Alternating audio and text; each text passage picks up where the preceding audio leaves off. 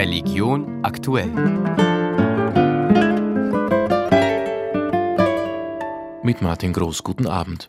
Nachdem, wie berichtet, in der Nacht auf vergangenen Samstag in Berlin ein jüdischer Student von einem pro-palästinensischen Kommilitonen krankenhausreif geprügelt wurde, haben deutsche Stimmen aus Politik und jüdischen Verbänden die Exmatrikulation des Studenten gefordert. Zu einem derart brutalen Fall ist es in Österreich noch nicht gekommen, aber auch hierzulande haben die antisemitischen Vorfälle an Universitäten zugenommen, weiß man auch bei der jüdischen Hochschülerinnenschaft. Es lässt sich ganz klar sagen, dass Juden und Jüdinnen sich seit dem 7. Oktober nicht mehr sicher am Campus fühlen können. Es herrscht ein sehr hetzerisches Klima für jüdische Studierende, gegen das nicht viel gemacht wird, leider von den Universitätsleitungen. Sagt Alisa Offenberg, Vizepräsidentin der jüdischen Hochschülerinnenschaft. Ihre Forderung Konsequenzen für antisemitisches Verhalten an Universitäten.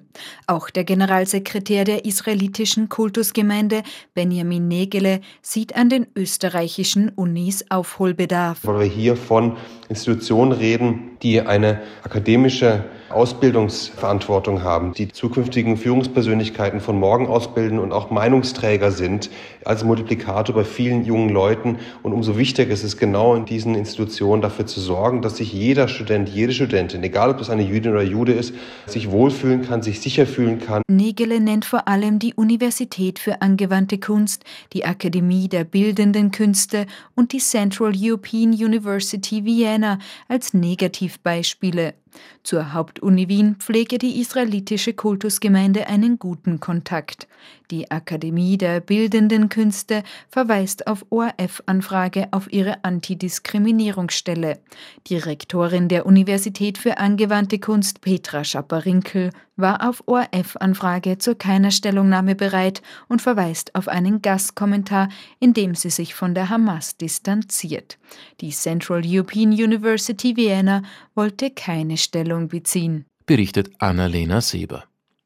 Die Pflegepersonalbedarfsprognose der Gesundheit Österreich, das ist das nationale Forschungs- und Planungsinstitut im Gesundheitswesen, hat ergeben, dass bis 2050 fast 200.000 Personen fehlen werden. Klaus Schwertner, Direktor der Caritas Wien, spricht von einem ganzen Bündel an dringend nötigen Maßnahmen. Auf der einen Seite die Ausbildungsoffensive fortzusetzen, andererseits Wiedereinsteigerinnen und Wiedereinsteiger zu motivieren, zurück in den Pflegebereich zu kehren und wir werden Zuzug aus dem Ausland brauchen. Außerdem ist die Vereinbarkeit von Familie und Beruf ein extrem wichtiges Thema. Wir sehen allerdings bei der Caritas, dass viele Menschen diesen Beruf deshalb wählen, weil sie darin eine Berufung sehen. Und wir müssen endlich damit aufhören, die Pflege schlecht zu reden. Papst Franziskus hat harte Worte für jene gefunden, die ihn wegen der von ihm erlaubten Segnung Homosexueller kritisieren. In einem Interview bezeichnet er die Kritik an der Grundsatzerklärung Fiducia Supplicans als Heuchelei. Aus Rom Alexander Hecht. Die Wochenzeitschrift Credere, also Glauben, feiert ihr Zehnjahresjubiläum mit einem großen Papstinterview. Eines der zentralen Themen dabei ist der innerkirchliche Widerstand gegen die Erklärung Fiducia Supplicans, die unter bestimmten Bedingungen auch die Segnung homosexueller Menschen ermöglicht. Franziskus zieht diesmal die rhetorischen Samthandschuhe aus. Niemand rege sich auf, wenn er Unternehmer segne, die womöglich Menschen ausbeuteten, und das sei eine schwere Sünde.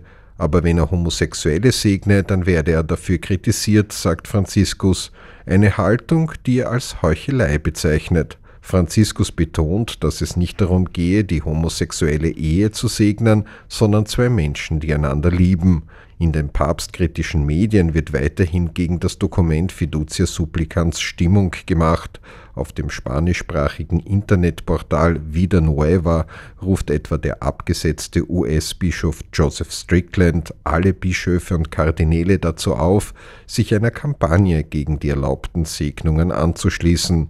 Nicht nur aus den USA, sondern auch aus Afrika kommt heftige Kritik an Fiducia Supplicans. Franziskus zeigt sich freilich bisher wenig beeindruckt.